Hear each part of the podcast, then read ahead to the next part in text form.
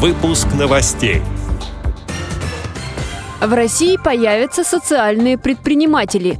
Активисты Всероссийского общества слепых отмечают Масленичную неделю. В Красноярске проходят всемирные студенческие спортивные соревнования.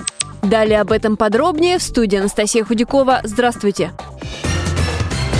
Госдума приняла в первом чтении проект о социальном предпринимательстве. В случае одобрения законопроекта в России введут новую должность социального предпринимателя. Работники этой области займутся помощью многодетным, инвалидам, пожилым людям и детям. Правительство предлагает также закрепить в законодательстве понятие «социальное предпринимательство» и предоставить этому виду бизнеса льготы.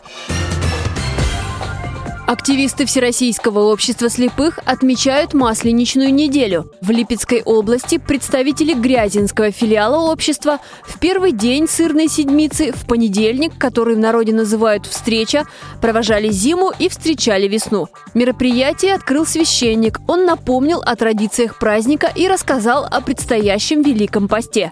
Эстафету продолжил любительский театр «Тифло-балаганчик». Скоморохи и сама Масленица веселили народ, вместе зазывали весну. А потом дружно угощались блинами, которые приготовили мастерицы. Об этом сообщает председатель молодежного совета Грязинского филиала ВОЗ Надежда Качанова. В Москве на Масленичной неделе на ВДНХ посетителей ароматными блинами угощает робот.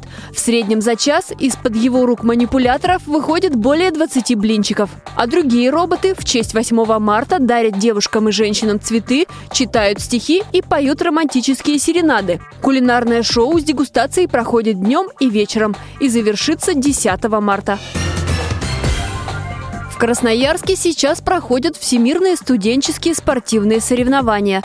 Зимнюю универсиаду Россия принимает впервые. В ней участвуют около трех тысяч спортсменов. На пресс-конференции заместитель председателя правительства России Ольга Голодец рассказала о шестилетней подготовке страны к этому событию. Отношение к зимним видам спорта в России особое. Мы потратили шесть лет для того, чтобы подготовиться в полном объеме к универсиаде. Было построено 34 огромных объекта, включая даже новый мост через реку Енисей. Для нас очень важно, что объекты, которые строились к универсиаде, это не только спортивные объекты, таких спортивных объектов было 19, но это и объекты социальной инфраструктуры, которые помогли в развитии города. Но, конечно, спортивная инфраструктура в этом ряду стоит особо. У нас уже принята специальная концепция наследия, и мы понимаем, что несколько объектов отойдет федеральному университету и станет базой для занятия спортом студентов Сибирского федерального университета, спортивных школ города и местом отдыха красноярцев и гостей этого города. Среди социальных объектов, которые построили к соревнованиям, новая клиническая больница и деревня Универсиады. В будущем она станет кампусом Сибирского федерального университета. В Красноярске аккредитован наш общественный корреспондент Павел Пруткоглядов.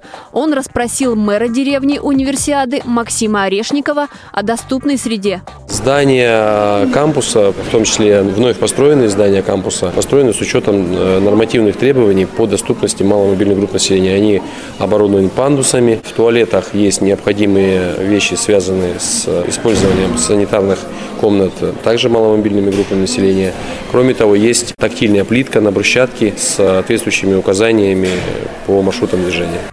Церемония открытия универсиады сопровождалась тифлокомментарием. Планируется, что тифлокомментаторы из числа сотрудников спецбиблиотеки будут работать и на закрытии международных студенческих соревнований. Эти и другие новости вы можете найти на сайте Радио ВОЗ. Мы будем рады рассказать о событиях в вашем регионе. Пишите нам по адресу новости собака ру. Всего доброго и до встречи!